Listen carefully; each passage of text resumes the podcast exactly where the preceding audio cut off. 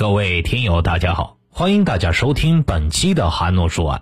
闲言少叙，开始咱们今天的案子。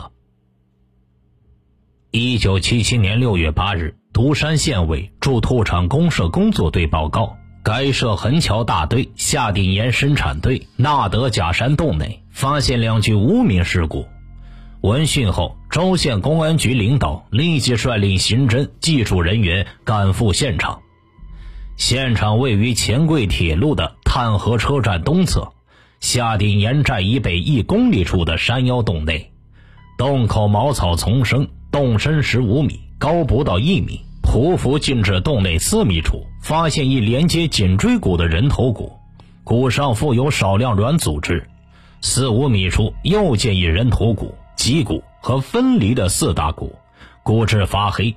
洞深七米处又有一个洞。洞内有脱落腐烂的碎肉片，一堆长二十二公分的散乱头发，两根五十二公分长的发辫，以及两个花布乳罩，两只黑色发夹。除此之外，洞内还有凌乱的动物足迹。据对现场勘查、尸骨检验初步分析判断，知洞内遗留有发辫、发夹、乳罩，是隐尸的地方。尸骨散乱，洞内有野兽足迹，说明尸体曾被野兽啃吃拖动。死者系二十岁左右的女青年，死亡时间一具以两个月左右，一具约三个月左右，未发现锐器、钝器伤痕，可能是被卡死或者勒死。奸杀可能性大，但也不排除图财害命或报复杀人。死者衣服被剥光，可能是销毁罪证或是贪图衣物。纳德假山洞内地处荒坡偏野，洞口杂草掩盖，外人多不知晓。据此推断，作案者对现场和现场周围的情况熟悉，很可能是居住在附近村寨，或者曾经留住，或者经常过往此地的人员。经了解，附近村寨没有失踪者，受害的女青年可能是从外地被引诱到此，奸杀之后遗失洞中。近一个月时间，连续杀害两人，凶手十分狡猾凶狠。那么，凶手是谁？受害者家居何处？又是怎样被诱骗到这荒山僻野来的呢？为了把这一切一一查清，侦查人员走村串寨，深入群众，进行认真细致的调查研究。勘察现场后，破案组立即采取了双管齐下的措施：一面以现场附近村寨为中心，公布案情，发动群众。广泛开展调查工作，一面部署力量在全县和附近县内查找失踪的两名女青年。经过连续几天的奋战，找到了重要的线索：顶岩寨社员孟志邦、陆超群近来买了女士旧上装；文继林买了一块上海宝石花牌手表。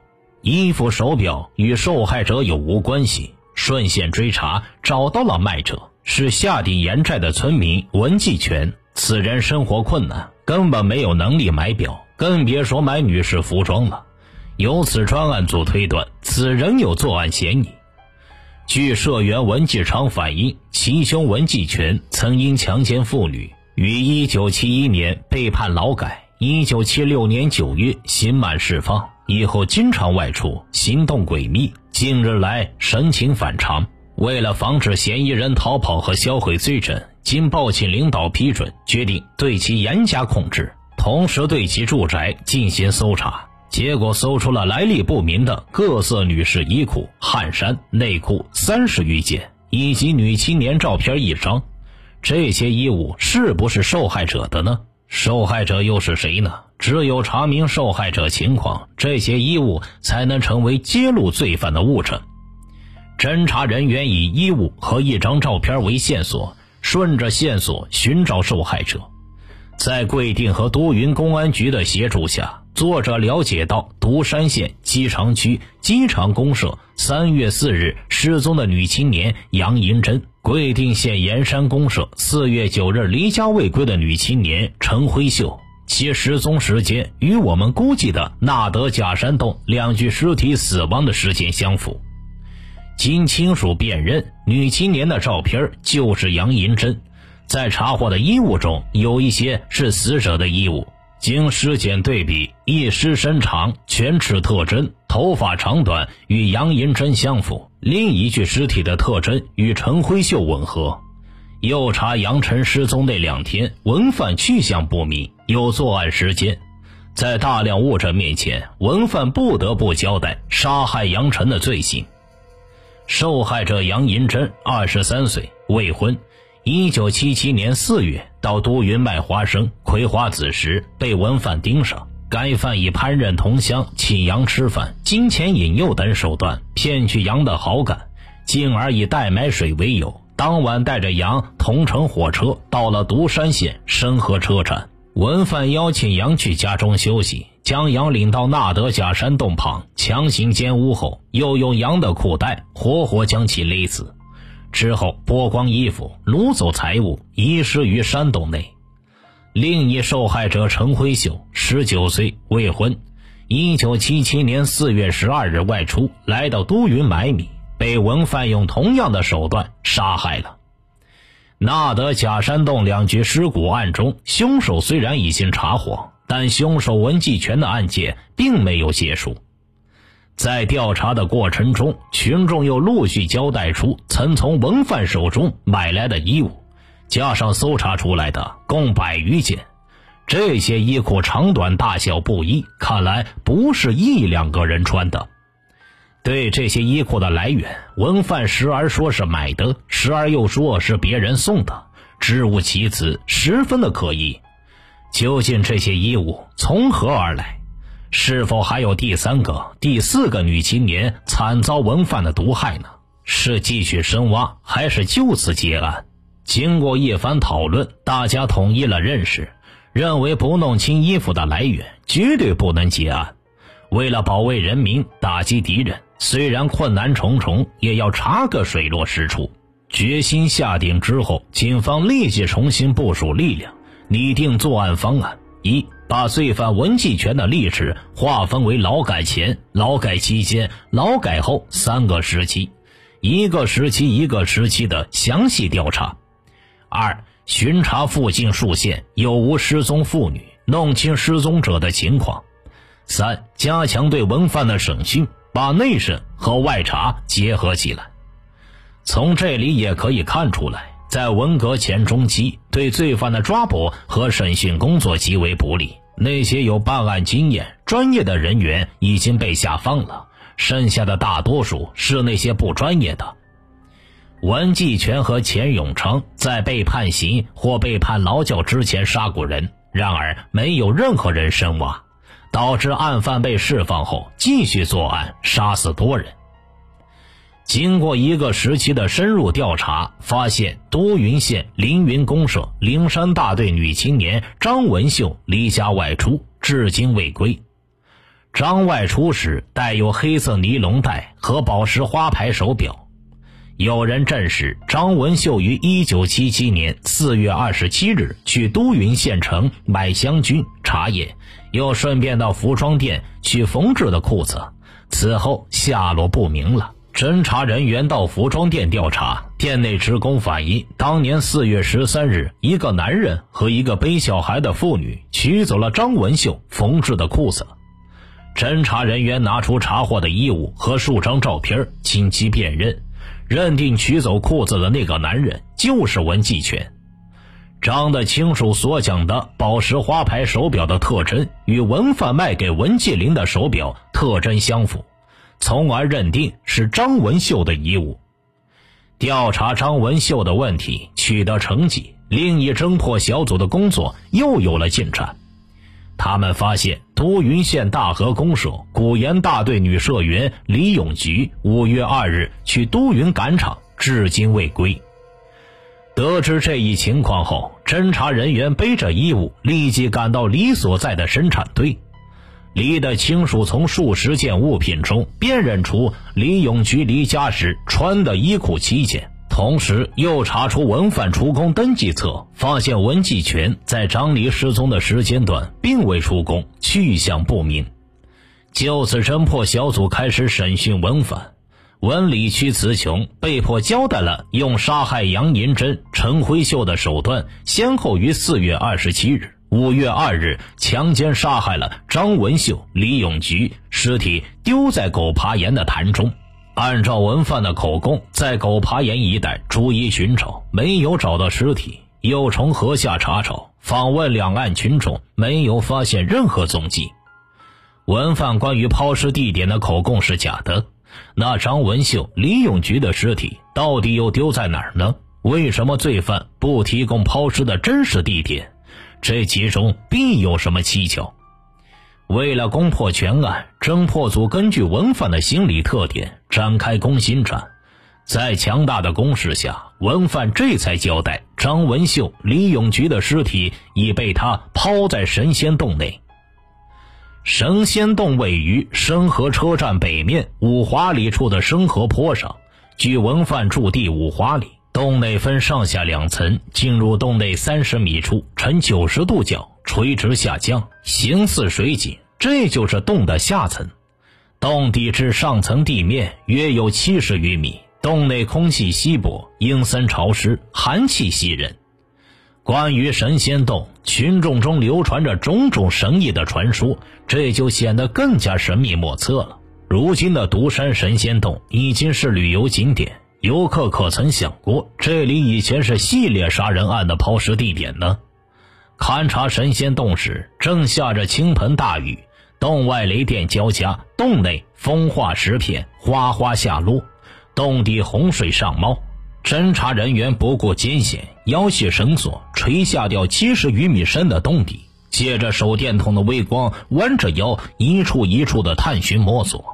在洞底的一个分支洞口，发现两具重叠一处的高度腐烂的尸体。第二天，侦查人员带着发电机和抬吊尸骨的工具，二下神仙洞。由于分支洞口低矮，刑侦技术人员只能弯腰作业。口鼻几乎碰着腐烂的尸体，他们不顾腥臭和逼人的寒气，认真完成拍照和对尸表的检验，然后将尸体抬吊到洞的上层。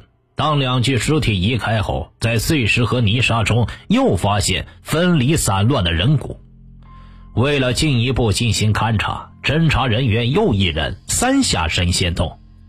由于洞底洪水冲击的细沙。洞壁剥落的风化石掩埋了尸骨，侦查人员不得不在洞底细查细找，一堆堆泥沙都经过细心的筛滤，一个细小的发夹，几缕纤细的头发都没有逃过他们的眼睛。最终，在翻刨了三立方米的乱石泥沙，终于找到了头颅骨三个，大小骨头四百四十多块，以及头发、铜戒指、发卡等物品。至此，侦查人员在神仙洞内找到完整的尸体两具，零散的尸骨四百四十多块。根据两具完整尸体的尸表腐败程度分析，死亡时间与张文秀、李永菊失踪时间一致，尸体特征和张黎生前特征吻合，认定是张黎的尸体无疑。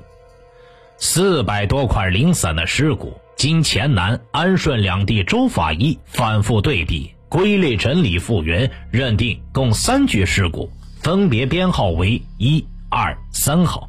从洞内没有发现任何衣服碎片，判断三具尸骨均是裸体丢入洞内的，这与文犯奸杀妇女的作案特点相同。但是三具尸骨究竟是谁呢？是否被文犯所杀？这摆在侦查人员面前的又是一堆新的问题。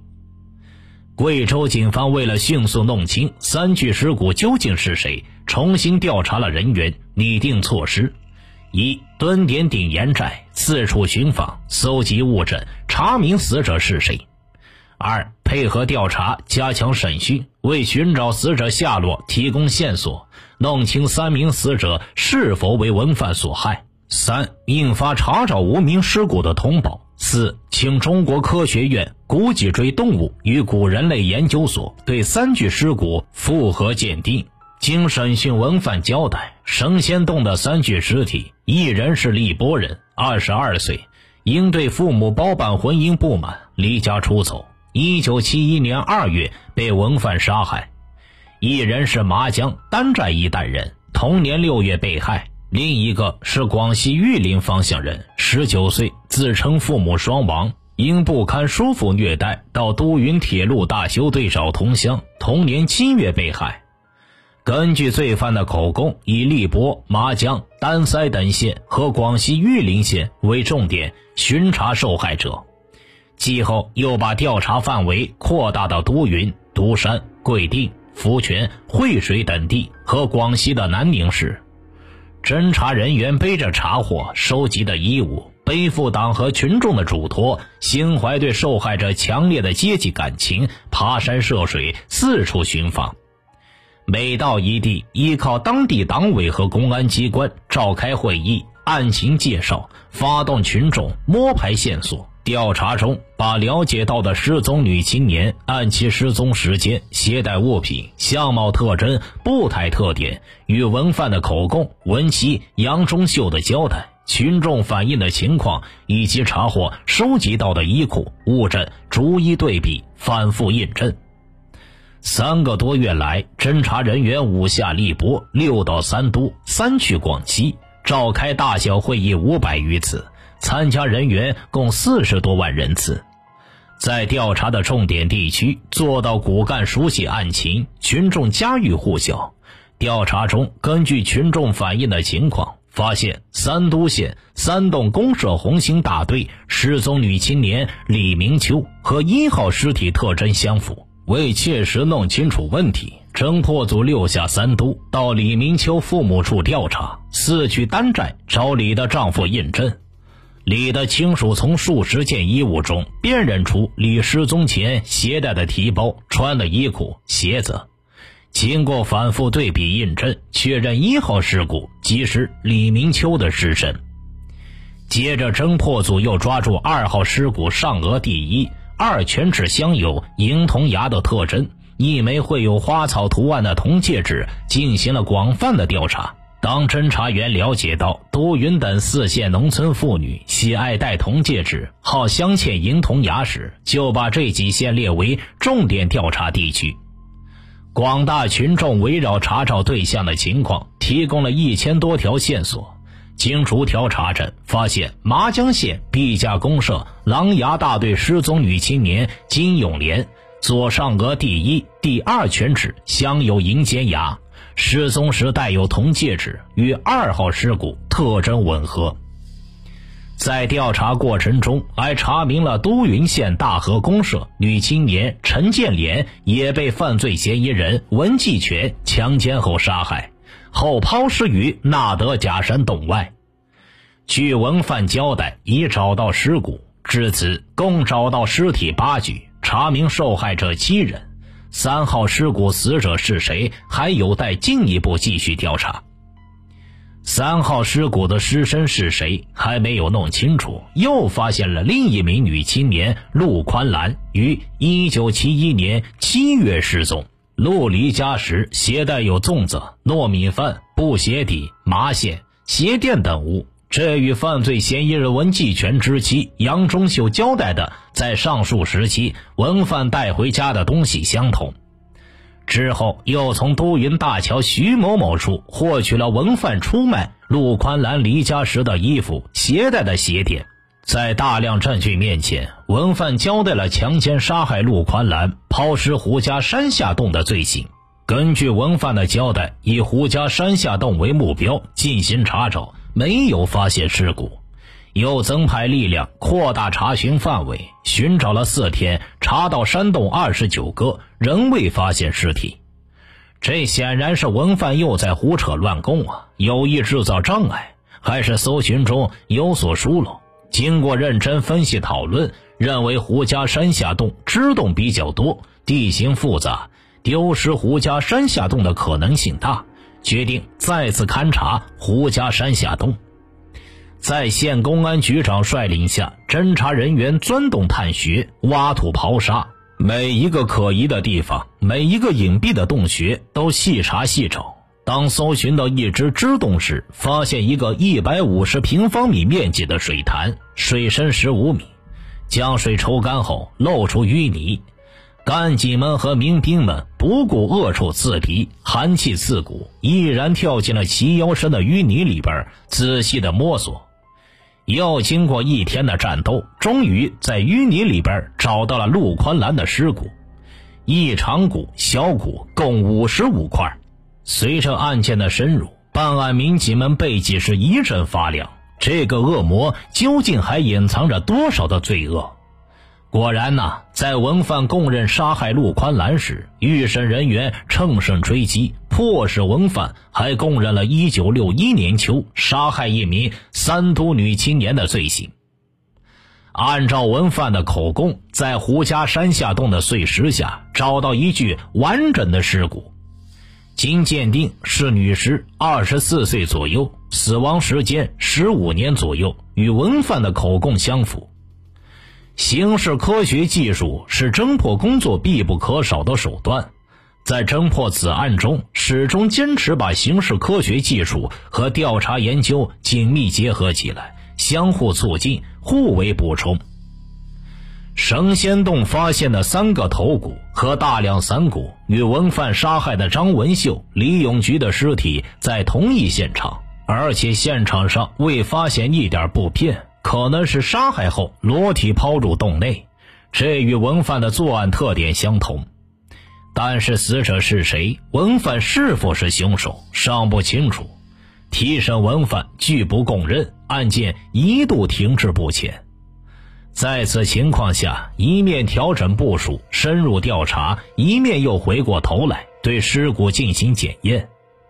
黔南安顺两地州法医将现场拾回的一块块尸骨反复的对比，分别归类整理成一、二、三基本完整的三具尸骨。从人的长骨推断身长、盆骨、耻骨弓的角度以及骨骼粗壮、重量等，判断是男性还是女性。从智齿的萌出、牙齿磨损程度判断人的年纪，骨骼的腐朽程度和现场环境判断死亡的年限。经刑事科学技术鉴定，三具尸骨在五年以上。一号尸体二十三岁左右，身高一米六一；二号尸体二十岁左右，身高一米五七；三号尸体十五岁左右，身高一米五零。二三号尸均为女性。一号尸骨的盆骨、耻骨弓小于九十度，骨骼粗壮，骨质重，属男性特征。但根据眼眶上沿单薄锋利、下颚骨平滑等特征，好像又是属于女性。是男是女，认识不统一。于是就采取走出去的办法，邀请中国科学院古脊椎动物与古人类研究所复核，经鉴定，三具尸骨均是女性。同时，依据三个头骨进行复容，恢复面貌头像。对尸骨的科学分析，为寻找失踪者缩小了范围，指明了侦查方向。根据尸骨特征和复容头像寻找失主，然后调查中了解到失踪者的线索，与尸骨特征、复容头像进行印证，以辨别尸骨是否是失踪者的尸骨。依据这一方法，先后查明金永莲的体型、身高、年纪，以及左额上第一、二全齿镶有银铜牙的特征，与二号尸骨特征相符；李明秋特征与一号尸骨吻合。李金的亲属认为复原头像与死者本人相似。经审讯，文范供认了杀害金永莲、李明秋和另一女青年抛尸神仙洞的犯罪事实。实践证明，刑事科学技术鉴定查找被害者有着重要的作用。罪犯文继全从1961年秋至1977年5月，先后强奸杀害女青年妇女十人。他是怎样又用什么手段将这些青年妇女从独山都匀县城诱骗到荒山僻野呢？先看看文犯物色的诱骗对象吧。特点一：单个青年妇女。特点二：单纯幼稚，缺乏社会经验。特点三：诱骗对象有所急需或有所需的东西。文范经过反复观察，确信该女青年正是他心目中要物色的目标，随即上前实施诱骗手段。手段一：伪装殷勤，假作关心，施以小惠，博得好感。手段二：自我吹嘘，任结相亲，花言巧语。骗取信任，手段三：以排解急难，投其所需，进行诱骗。都匀县凌云公社的张文秀被骗杀，就是这一例子。张在都匀大桥头卖香菇茶叶，被文贩盯上。经过一番观察后，满面笑容上前答话，左一声小妹，右一声妹子，又夸茶叶嫩，又赞香菌好。当文得知张文秀在服装店缝制裤子没有取到，就满口承诺愿意为其帮忙，时而请张吃米粉，时而又说要找便车送张回家。取得张的好感后，进而邀张到独山玩，去飞机场看飞机。张文秀欣然允诺。晚上一道乘坐从都匀到独山的火车。车到生活车站，两人下了车，行至神仙洞，文继全露出凶相，强行将其奸污，之后又解下张的裤带套在他的脖子上。张文秀死死抓住文范的双手，满脸的泪痕，一声哭泣，一声哀求他。文范是恶狠狠地说：“哼，放了你就没有我了。”于是张文秀就这样活活被勒死了。又如贵定县的陈辉秀，因家里人口众多，粮食不够吃，到都匀买米。文范以代帮买米，将陈骗至纳德假山洞内奸杀。陈建连、金永莲、李永菊均因夫妻不睦，想另嫁他人。文范则假意关心同情，进而以帮忙为借口骗至山洞，先奸后杀。而据文继全的妻子供述，陈建莲闹离婚，被文继全骗到纳德假山洞后，劝他躲几天。后来趁送饭时，强行与陈建莲发生了性关系。不久之后的一天，文继全拿回了一大包衣服，就再也没有去送饭了。至此，独山县公安局经过十一个月深入的调查研究，破获了这起连环强奸杀害十名青年妇女的重大特大案件，找到十具尸骨，并查明了其中八名受害者的情况，依法惩办了罪犯文继全，为民除了一大害。好了，需要观看该案图文版的听友呢，可以公众号搜索“说书人韩诺”，关注好之后回复数字二零五就可以收看了。还有更多精彩的有声故事在等着你，听大案要案，观百态人生，咱们下期再见。